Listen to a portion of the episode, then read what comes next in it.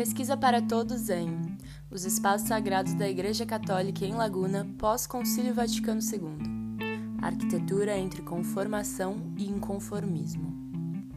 Entrevista com os integrantes da pesquisa, uma visão sobre desenvolver pesquisas em arquitetura e urbanismo na UDESC Laguna.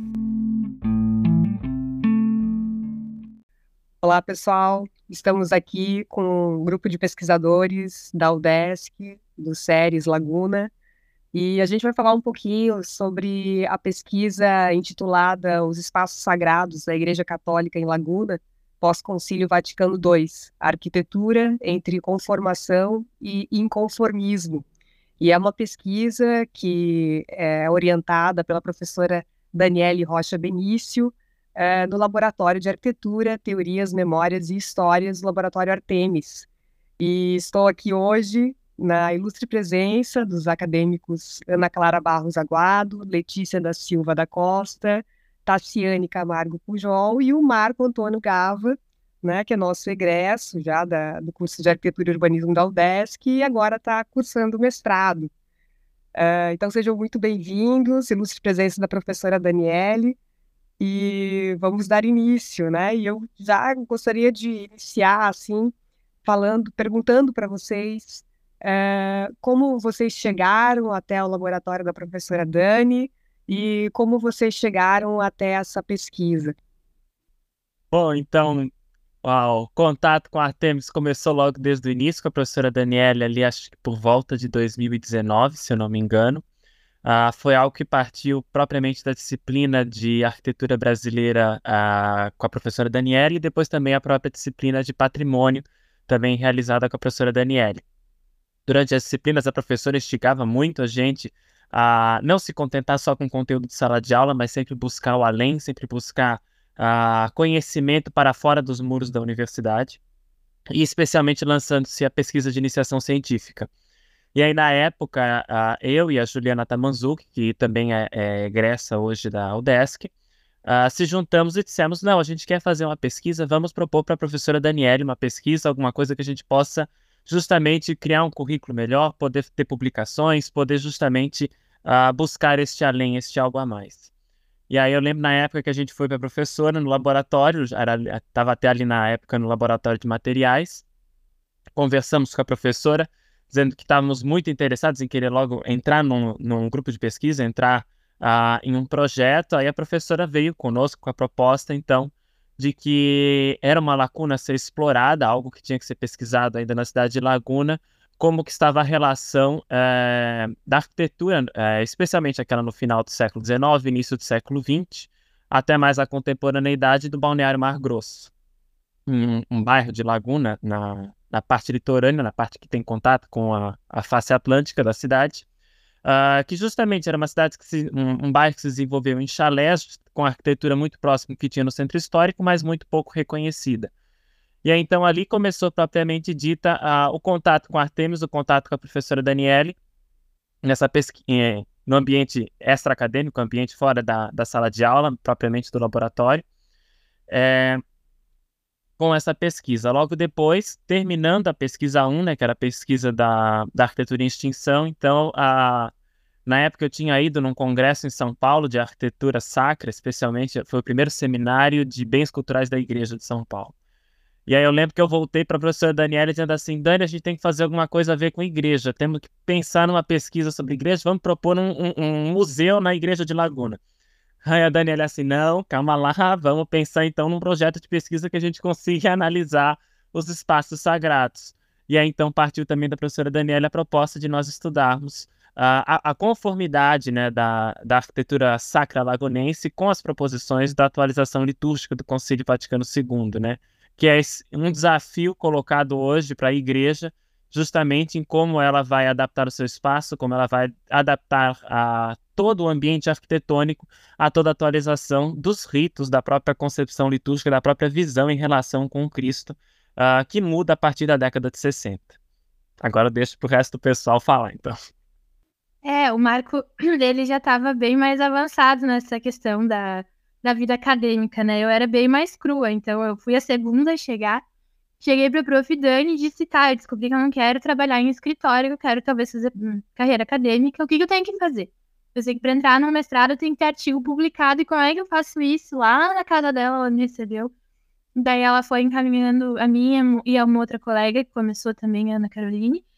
E a gente foi pensando em um projeto de pesquisa, que talvez é, começasse sem a orientação da Prof. Dani, porque ela já estava com a carga horária preenchida.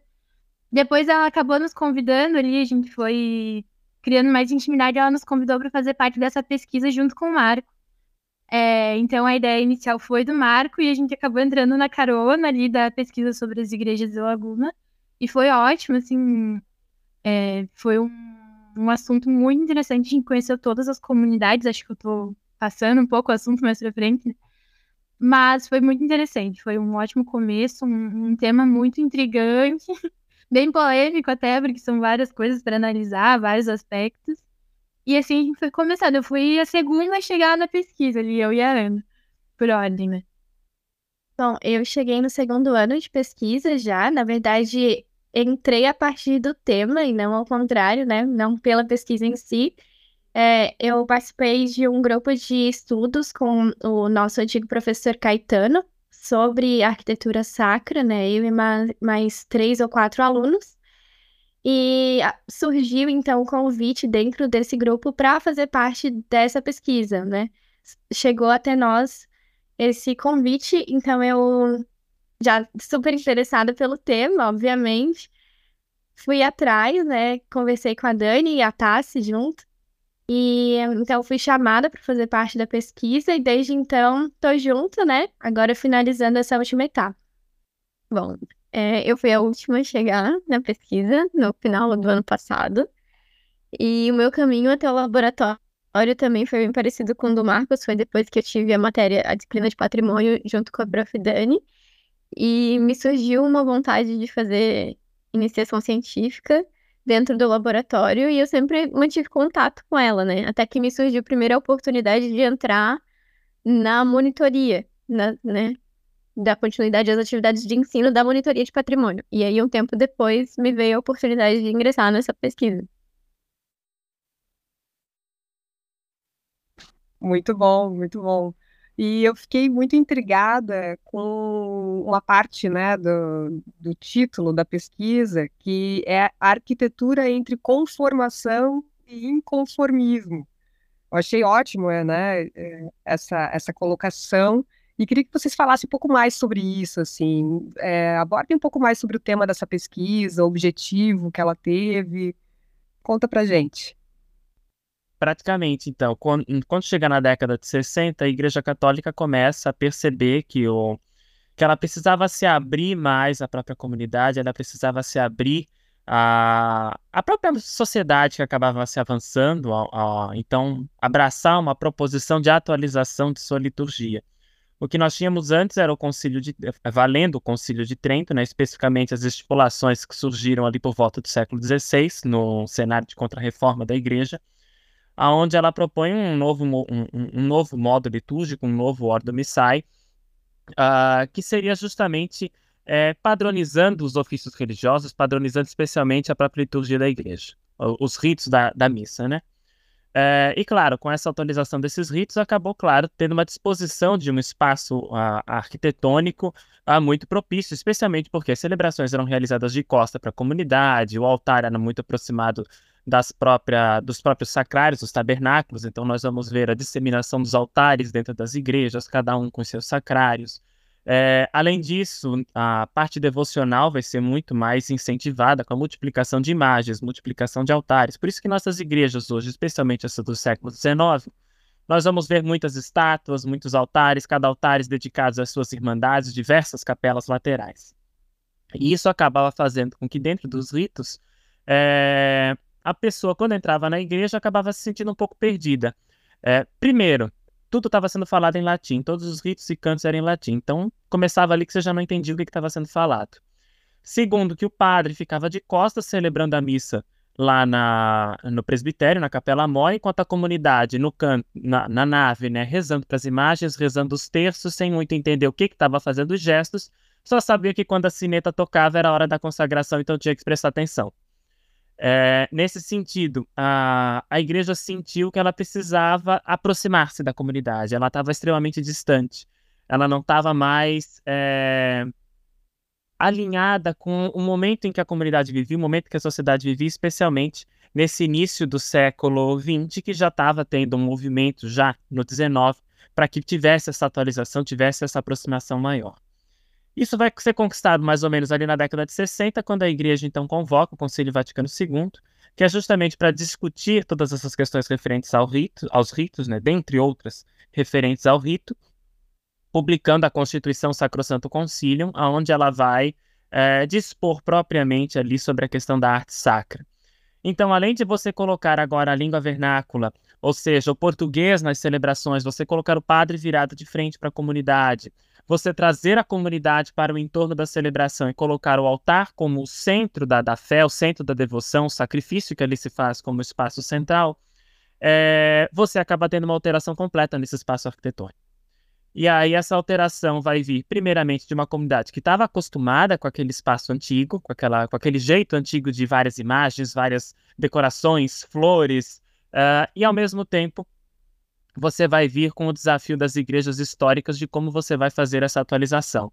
Agora, nós vamos arrancar os altares das laterais, vamos caçar os santos, vamos remover essas obras, ou como a gente vai adaptar essa liturgia, esse espaço, as novas diretrizes da Santa Missa, o novo missal que foi publicado ao final da década de 60. E aí surge então essa questão de entre conformação e inconformismo, porque seria a necessidade da igreja em se conformar a, este, a essas novas diretrizes, esses novos postulados do Concílio Vaticano II e do Colégio dos Cardeais, é, dos padres conciliares, quer dizer, é, e ao mesmo tempo, isso acaba gerando esse inconformismo da comunidade por esta limpeza do espaço, por esse esvaziamento dos altares, pela remoção deste apelo figurativo dentro das, da, das igrejas, dentro das capelas, dentro das comunidades. Justamente porque ainda vem com aquela mentalidade ainda do Conselho Tridentino de trazer toda essa questão da, da piedade da decoração para o espaço interno da arquitetura. Então ficaria o tempo todo a igreja, o espaço arquitetônico, entre essa dicotomia, ou atualiza ou a gente continua fazendo do jeito que estava sendo feito até a década de 60. Justamente isso, e aqui, né, trazendo para a Laguna também tem toda a questão que o Marco comentou dessa dicotomia também na cabeça da população, né? Porque eles também não têm o, o conhecimento necessário para saber como lidar com essa questão de o antigo e o novo, né? Como lidar com isso, posso decorar, não posso decorar, como decorar, mas aquela imagem, ela me remete a uma devoção importante, e aquela outra, e, sabe, acaba enchendo a, a igreja com muitos ornamentos, com muitas imagens, e isso tudo remete também à devoção, a, ao sentimento daquela população. Então tem também essa outra dicotomia, né? Sentimento e, e a regra. E daí entra toda toda essa questão também de valores, né, que Hegel traz bastante na sua teoria. E a gente tem trabalhado muito esse sentido também, tanto que uma das nossas frentes é a pastoral e a gente trabalha muito, né, um, as pessoas que estão ali envolvidas, fazendo perguntas, vendo a importância daquilo para elas. Então tem muita coisa envolvida realmente, não só na forma arquitetônica, mas também no dia a dia pastoral dessa comunidade essa questão do inconformismo aqui da Laguna acontece até mesmo nas novas igrejas. Porque tanto as duas paróquias que a gente estudou, a do centro quanto a do Magalhães, elas têm como um norte, assim, a igreja matriz do centro, Santo Antônio. Então, elas tendo essa igreja matriz como exemplo, muitas vezes elas tentam se aproximar dessa igreja matriz, que já não é mais desse tempo, né? Então, essa questão de Laguna ser tão histórica acaba deixando mais é, forte ainda a relação do inconformismo, mesmo nas novas igrejas criadas, que a gente identificou, né? E nessa questão, como a Tassi me lembrou agora de um, de um ponto interessante de, das igrejas, das comunidades aqui levarem como referência a matriz para tudo, uma igreja do praticamente terminada de suas, uh, suas decorações no século XIX, século XX, início do século XX, é, mas as comunidades atuais, é, na, quando eu estava na pesquisa, a minha frente era voltada aos bens móveis. Então, seria o estudo das imagens, o estudo do mobiliário, de como a decoração dentro da igreja se dava, né? É, como o espaço de culto se organizava.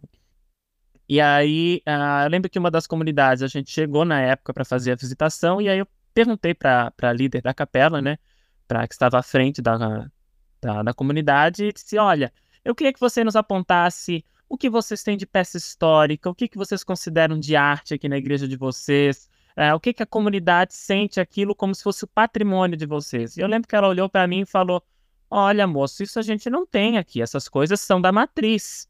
A matriz que tem essas coisas antigas, essas peças históricas. Aqui a gente tem as nossas coisinhas aqui, mas nada dessas coisas de arte, assim. Aí eu falava assim: não, moço, mas você tem que entender que a, a, arte da matriz é a arte antiga, mas vocês têm a arte de vocês, vocês têm as peças que contam a história de vocês, que contam a memória de vocês. E esse é o ponto principal do patrimônio de vocês. É uhum. aquilo que vocês se identificam, é aquilo que digam quem vocês são. Perfeito. Muito bom. E eu gostaria de saber da professora Dani Benício, como surgiu essa ideia? Quando, quando que deu esse... É, teve algum episódio ou teve uma demanda que surgiu? Como é que isso aconteceu? Como é que surgiu essa ideia da sua pesquisa? Essa, esse tema, enquanto pesquisa, ele se origina de um desejo de ter feito doutorado sobre a arte sacra brasileira. Esse tema da arte católica a partir do Concílio Vaticano II, eu ia desenvolver como doutorado quando eu retornei do Nordeste aqui para Florianópolis. Na época não existia o POSARC. Eu pesquisei no Brasil quem trabalhava com religiosidade e cultura. É, eu tinha a intenção de voltar a morar no Sul, e aí eu descobri o doutorado em História na UFSC. Na época tinha um doutor que era a grande autoridade no campo. E aí eu decidi voltar para o Sul, perto da família, fazer o doutorado na UFSC em História.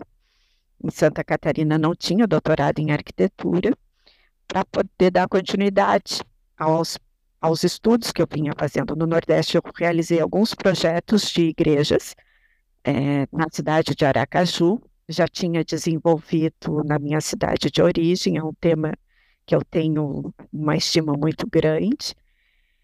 E comecei a trabalhar em Florianópolis, né?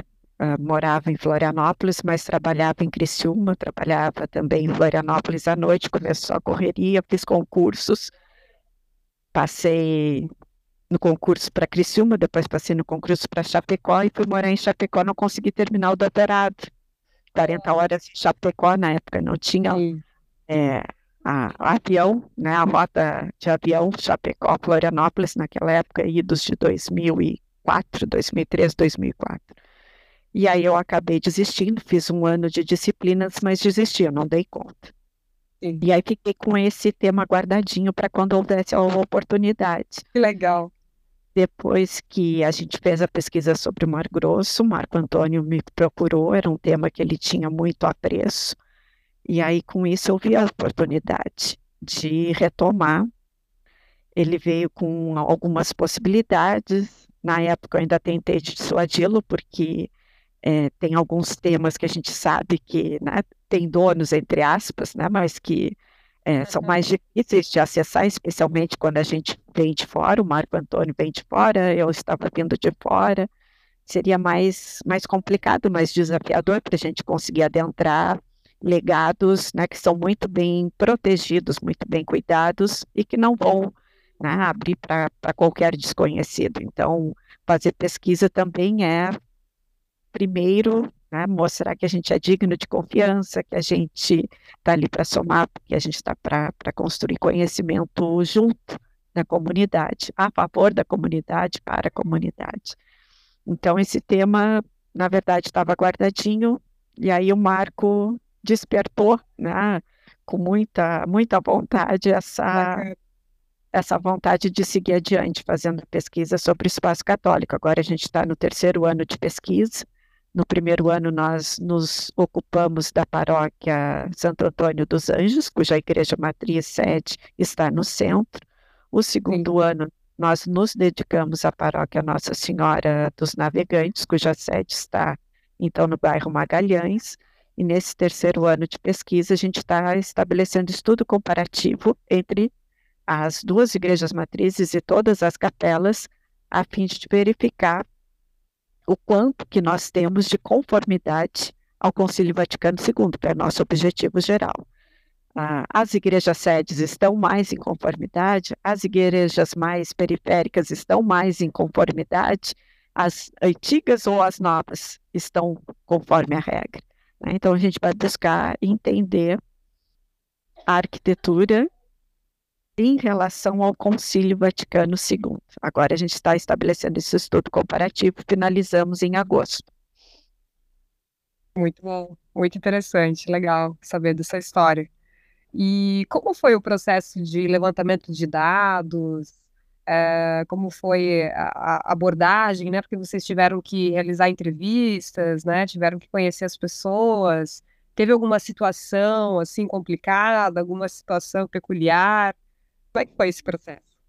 Eu acho que a Tassi pode começar. A Tassi é a nossa motorista, foi a nossa primeira motorizada na, na pesquisa. Né? E a gente tem abrangência desde a, do extremo sul do município de Laguna ao extremo norte do município de Laguna, né? porque são as duas paróquias, são muitos templos. Eu acho que a, a Tassi pode responder essa pergunta, Tassi. Sim, no primeiro ano foi, foi mais complicado, a gente conseguiu fazer o inventário de, de 11 capelas, é, mas a gente estava no meio do Covid-19. Então a gente precisou se organizar muito previamente antes de realmente ir a campo, né? A gente elaborou fichas para facilitar na hora de fazer esse inventário e começou a dividir e entrar em contato com os responsáveis de cada capela, que foram muito solícitos, nos receberam de máscara, com distanciamento social e eram senhores, senhoras, então a comunidade realmente nos acolheu, assim, tanto na primeira quanto na segunda paróquia. Mas nesse primeiro ano foi realmente mais difícil, duplamente difícil, porque a gente não tinha veículo e porque a gente estava no meio da pandemia, né? Então a gente pegou Uber, pegou carona, sempre teve ajuda de alguém ali e se deslocou para fazer essas entrevistas, né? Foi, é, uma das pessoas fazia entrevista e as outras duas é, iam levantando então a igreja e as obras, né? No segundo ano ficou um pouco mais relativamente fácil, porque daí já tinha carro, é, e a gente já tinha o caminho, né? Já sabia como conversar com as pessoas, já tinha a referência de que tinha feito no, no primeiro ano, de que o primeiro parco já tinha aprovado. Então foi um pouco mais tranquilo. Claro que no segundo ano teve a dificuldade de que muitas das capelas que a gente visitou eram do outro lado da balsa, né? Para quem conhece aqui em Laguna, do outro lado do canal da Barra. Então a gente teve que pegar, acho que umas quatro vezes a balsa para ir até lá, porque não dava para fazer todas num dia, às vezes um podia, outro não podia. Então a gente foi indo, foi indo, né?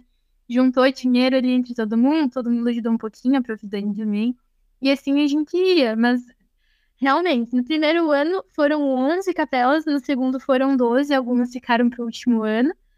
E foi bastante empenho, realmente, assim, de todo mundo e, e boa vontade de todo mundo, né, para poder realmente fazer esse levantamento que não foi fácil, acho que falou por todo mundo, né?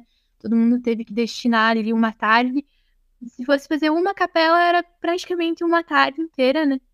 Por mais que o tempo dentro da capela não fosse, mas enfim, ao mesmo tempo foi muito prazeroso. Eu acho que uma a história mais peculiar, assim, minha, que me marcou realmente foi a gente ter que pegar a balsa tantas vezes com o meu carrinho, né, 1.0, e a gente brincava bastante, então, cruzando a balsa, né? Acredito que foi isso, mas acho que cada um tem uma história que marca um pouco mais, né?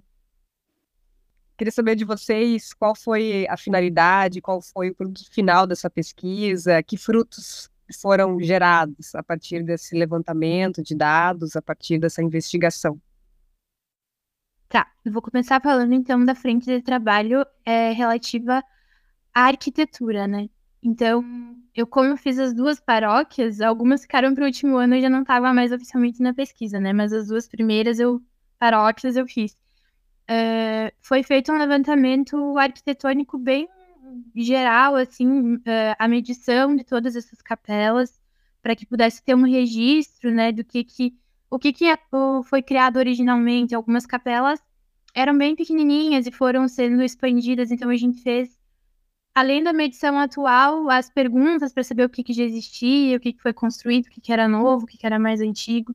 Além disso, também a gente é, pôde levantar e registrar, né, algumas patologias, né, é, o estado de conservação dessas capelas atualmente, a funcionalidade, a acessibilidade, inclusive, era um aspecto que a gente é, analisava no local, né? Uh, então, foi a, a, minha frente foi mais relacionada a essas questões arquitetônicas, que no final das contas, agora nesse último ano, é, vai ser analisada para ver o que está de acordo com o Concílio Vaticano II, o que, que não está, e a partir disso é, teria que ter uma reflexão né, acerca do que, que pode ser adaptado nas igrejas, uma instrução, de, de fato, para as comunidades, para que elas possam adequar as capelas né, da maneira mais real possível e condizente ali com, com cada comunidade. Acho que da parte arquitetônica é mais ou menos isso, né, para não ficar tão extenso. É, eu e o Marco, a gente estava com a parte de. A gente está, né? Com a parte de bens móveis, né? Que se trata da parte artística.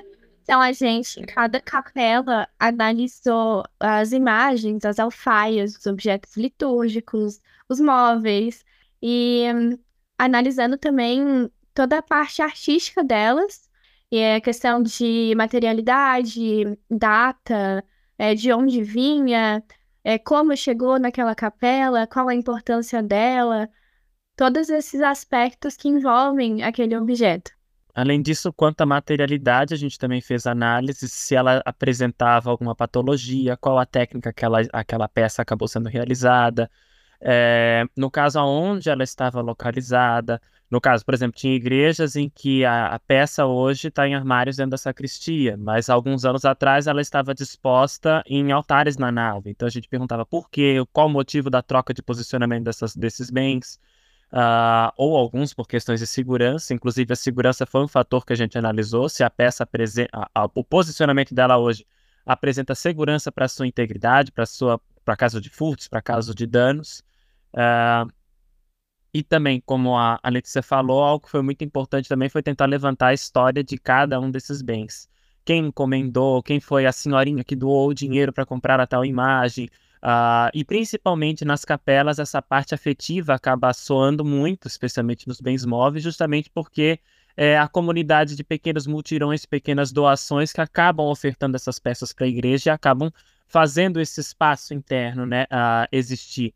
Da mesma forma, a própria decoração artística acaba saindo muito dessa boa vontade de cada um que está à frente das comunidades. Então, a, a parte da memória acaba so, soando muito e uma memória muito mais próxima dessa comunidade, pois a parte dos bens móveis estão o tempo todo sendo deslocados para aqueles que estão ali na frente da comunidade para compor uh, esse novo ambiente. Bom, nós temos também a parte social né, e pastoral, que as meninas não estão presentes hoje, mas que durante os levantamentos foi visto a questão realmente de quais são os grupos que têm, é, como que eles lidam com seus bens, como que eles se reúnem, a parte realmente humana, né, do espaço, como que aquilo ali funciona.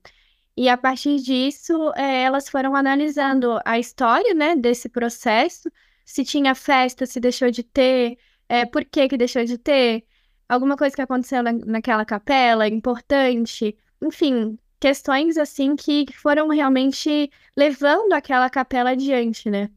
Na verdade, a equipe sempre trabalhou junto nos inventários, nos levantamentos, vão os três a campo.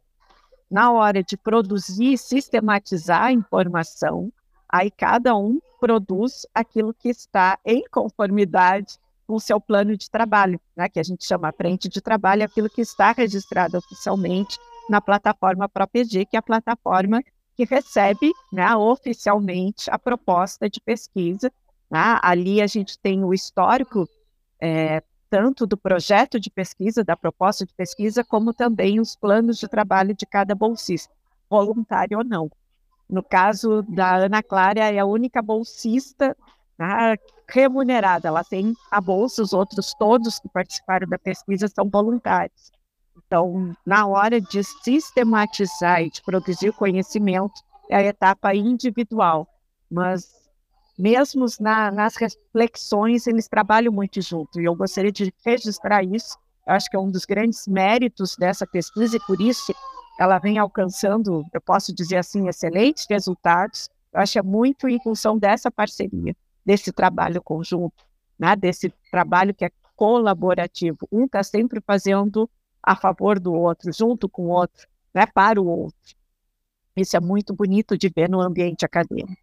Né? A pesquisa tem as publicações, a quantidade e a qualidade das publicações que tem, porque eles trabalham juntos desde o primeiro ano. A passagem do primeiro para o segundo ano com uma equipe diferente, a gente quase nem percebe, porque eles são tremendamente generosos, a equipe que precisa se desvencilhar oficialmente da pesquisa porque forma, se torna egresso, né? cede, é, deixa quem está entrando muito à vontade, muito bem amparado para dar sequência à pesquisa, e assim tem sido nesses três anos. O Marcos, que entrou agora essa semana passada, tá? é, é a mesma coisa, ele está entrando, ainda que no final de, da pesquisa, mas pessoal todo no grupo já se prontificou a fazer essa passagem de um modo mais tranquilo possível. Tá? Então, aproveitando para parabenizar a equipe, né, porque conseguiram dar conta de cada frente de trabalho, e assim da pesquisa. É gostoso ouvir isso, né? Quando flui o trabalho, quando ele é feito assim de forma tão colaborativa, né? Que daí vira é prazeroso, né? O trabalho ele ele tem um, um, um mérito, né? Ele tem uma né, um porquê de ser. Então, acho que isso justifica, né, todo o esforço e faz valer a pena. Uh, no último seminário de iniciação científica, né, que a gente teve na UDESC, é, o SIC, né, que a gente chama, é, eu li um, um, artigo de vocês que é parte desse, dessa pesquisa, né, que trata dos espaços sagrados da Igreja Católica da Paróquia do Magalhães, em Laguna, né, pós-concílio do Vaticano II, as conformações entre os contextos urbano e comunitário lagunenses. E esse eu acredito que foi um dos muitos, né, um dos vários que vocês já, já publicaram, já divulgaram, e eu queria saber como foi essa experiência de vocês em eventos da área, em redação, né, de, de artigos. Uh, eu queria saber um pouco mais sobre isso. eu vou começar então, Carol, que mais uma vez o mérito da equipe desde o primeiro ano, antes mesmo deles participarem é, do seminário de iniciação científica, eu acho que na ocasião foi o 29 ou 30, né? agora esse último foi o 32 é, eles já tinham participado de eventos com a pesquisa, com os resultados preliminares da pesquisa em evento internacional. Né? Então, eles já começaram em altíssimo nível. É, a equipe, ainda por volta de outubro, novembro, produziu um artigo para um evento que estava acontecendo é, em função da pandemia. Graças a Deus, a gente teve a oportunidade de participar de modo online num evento em Portugal. A pandemia também trouxe coisas boas. A gente teve a oportunidade de participar de vários eventos internacionais sem um centavo, né? sem, sem a necessidade de sair do Brasil. Com isso, eles participaram de um evento internacional no campo né, do, dos espaços religiosos, né, e foi a primeira oportunidade de escrita. É, foi um evento que tinha seleção de artigos, né, a gente precisou submeter o resumo, tivemos o resumo aceite, a partir disso eles precisaram produzir o artigo.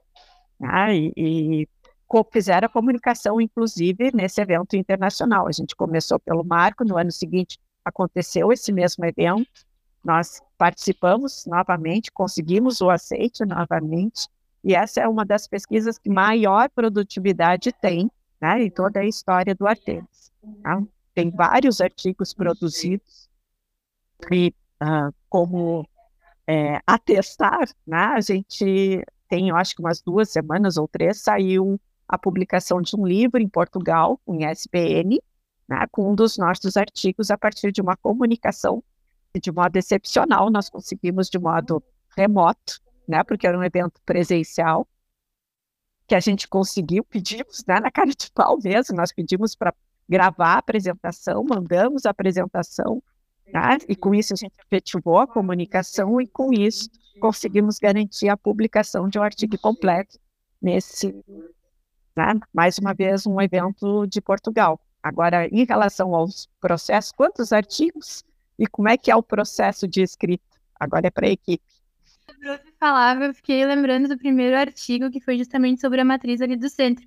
Foi o meu primeiro e o primeiro da Ana também. O Marco, como já tinha feito um ano de pesquisa, já estava mais à frente, né? Então ele acabou escrevendo, fazendo a problemática ali, que é uma parte bem que exige bastante conhecimento, né?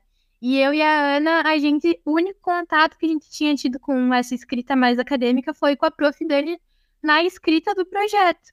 Então a gente participou extraoficialmente. Oficialmente a pesquisa começou em agosto, mas desde março a gente já vinha trabalhando para que esse projeto fosse aprovado, né? Então a gente tinha esse tanto de conhecimento somado à matéria de metodologia, né? Então foi uma escrita penosa, assim, ah, e agora o que, que eu faço aqui? A estrutura mas foi o. Eu acredito que foi um dos melhores artigos, o primeiro, né? O De Que Tempo Tu És, um artigo que é até hoje muito consultado.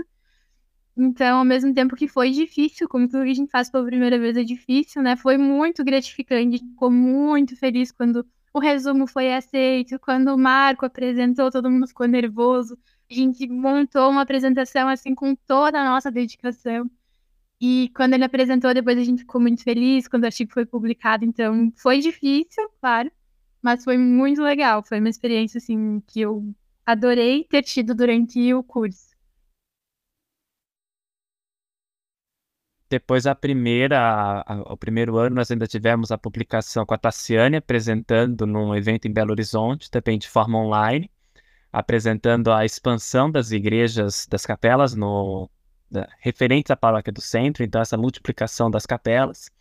E depois nós voltamos para o Congresso Santuários com a, com a igreja de Nossa Senhora Auxiliadora, a Igreja do Progresso, relatando desde o período da construção dela, no, no início do século XX, até a contemporaneidade, tentando articular todas as frentes de pesquisa, tanto trazendo a parte arquitetônica, a parte artística, a parte pastoral, na evolução dessa igreja todos os eventos internacionais de Belo Horizonte Ibero-Americano, santuários a base a Portugal, organizado pela Universidade em Portugal, e esse mais recentemente também pela Universidade de Lisboa. Os nossos artigos são disponibilizados no academia.edu.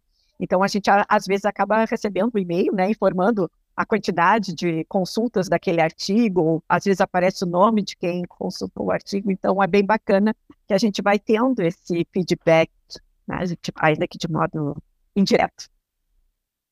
Muito bom, gente. E eu acho que talvez uma última pergunta que eu tenha para vocês é como está sendo essa experiência de fazer pesquisa na arquitetura?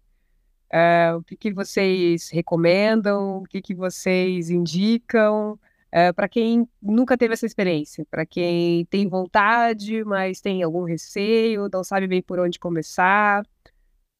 Fale um pouquinho sobre isso.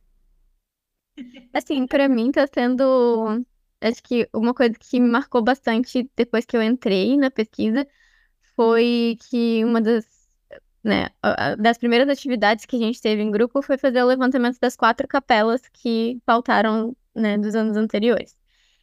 E aí, para mim, não sei, foi muito especial ver que o que eu estava construindo comigo na universidade também pode voltar para a comunidade local. E aí você se adapta ao mesmo tempo que a pesquisa.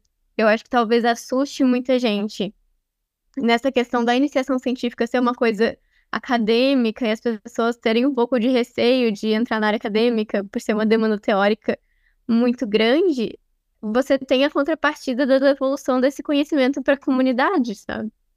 Isso para mim, nossa, tem sido muito especial, muito mesmo. Acho que faz a gente olhar a profissão com outros olhos também, sabe? Você não, não precisa estar só no projeto ou no, no escritório. Existem outras possibilidades e você pode contribuir com a comunidade local de uma forma mais simples também, sabe? Com o que você está aprendendo dentro da universidade mas que inclusive também é importante é, lembrar que a iniciação científica vem ensinar a todos que a arquitetura também não é só a prancheta, não é só o desenho, muito pelo contrário. A arquitetura é muito mais do que isso, a arquitetura é discussão, a arquitetura é escrita, também é palavra. Então, a, a pesquisa científica vem mostrar que também aqueles que... É, é um, um, um, como é que eu posso dizer? Seria uma espécie de campo, uma espécie de nicho para aqueles que não se identificam propriamente com com um risco, com um traço, mas que sim adoram a arquitetura, acham a arquitetura esse, esse mecanismo incrível de comunicação, incrível de simbologia, incrível de, de, de transmissão de mundos, de transmissão de realidades, mas, claro, por um outro viés, por um, por um viés propriamente de pesquisa, um, viés propriamente científico, mas ainda assim trabalhando com, com o que gosta, com o que ama, né? É, e no meu caso, né, eu não pretendo continuar nessa carreira acadêmica, mas a pesquisa, ela veio pelo seu tema muito a calhar no que eu quero fazer, né? Eu quero seguir é, com projetos de arquitetura sacra. Então, a pesquisa, essa parte toda teórica, toda essa busca pela vivência dessas comunidades, a busca pela, pela prática mesmo, a teoria do Concílio Vaticano II, tudo que a igreja pede, o que não pede. Então, isso também tem muito a trazer, assim, né, para essa bagagem. Então, não só aqueles que não se, se reconhecem no traço, mas também aqueles que querem agregar o seu conhecimento. Então, é algo muito importante para ambos, assim. Acho que todo mundo deveria passar por essa experiência, porque é muito fortificante, assim, nesse processo acadêmico. Não ficar apenas ali no desenho, mas a gente entendeu todo, entendeu por que que tá fazendo aquilo, para quem tá fazendo aquilo. E realmente devolver isso para a comunidade tem uma grandeza enorme, né? Não fica só ali em quatro paredes da sala de aula, mas esse conhecimento que a gente está trabalhando, ele pode e deve sim juntar mais gente e, e chegar a muito mais gente, né? Muito legal ouvir isso. E são, são reflexões que nos fazem realmente atestar que ensino, pesquisa e extensão não podem ser desassociados, né? A gente faz isso mesmo sem querer, né? Vocês na pesquisa fizeram extensão, vocês também fizeram ensino, né? Então, é, é algo que às vezes a gente acha que está focando né, em algo, mas não, né? A gente está tá abordando é, de uma forma bem holística. E, e é esse é, é esse nosso papel, né, enquanto universidade, né, é trazer essas possibilidades de integração com a comunidade, trazer resultados, né, que vão auxiliar em outras pesquisas também, é, que vão auxiliar em trabalhos futuros, como foi o que a Letícia, né, colocou aí como uma, né, uma possibilidade que vai provavelmente acontecer no futuro profissional dela. E, e, isso reflete, né? O Marco agora fazendo mestrado, com certeza é, foi uma impulsão para ele, né? Ter iniciado na pesquisa, né? No laboratório da professora Daniele na UDESC. Então, acho que é reflexo, né? Que, que vai propagando, né? Para nossa vida. Então, vida profissional e vida pessoal, né? Então, acho que eu só tenho a agradecer mesmo pela conversa e fico muito feliz, né, de, de poder compartilhar, é, né, com os ouvintes do Cidade Falada, é, um pouco mais do trabalho muito bonito que vocês desenvolvem, né, espero que a gente se encontre aí próximos, umas, né, em próximas vezes para falarmos de outras pesquisas, né, que vocês têm várias, né, no laboratório acontecendo, então, acho que a, a, gente precisa divulgar, né, para as pessoas conhecerem mais esse trabalho de tanta dedicação, né, e de e, e, tão, tão importantes, né, que refletem muito da cidade, né, que a gente desenvolve essas pesquisas, também são, são exemplos, né, são, são ícones para para outras universidades, né, para outras cidades também que queiram é, trabalhar, né, com pesquisas nessa área. Muito obrigada, gente.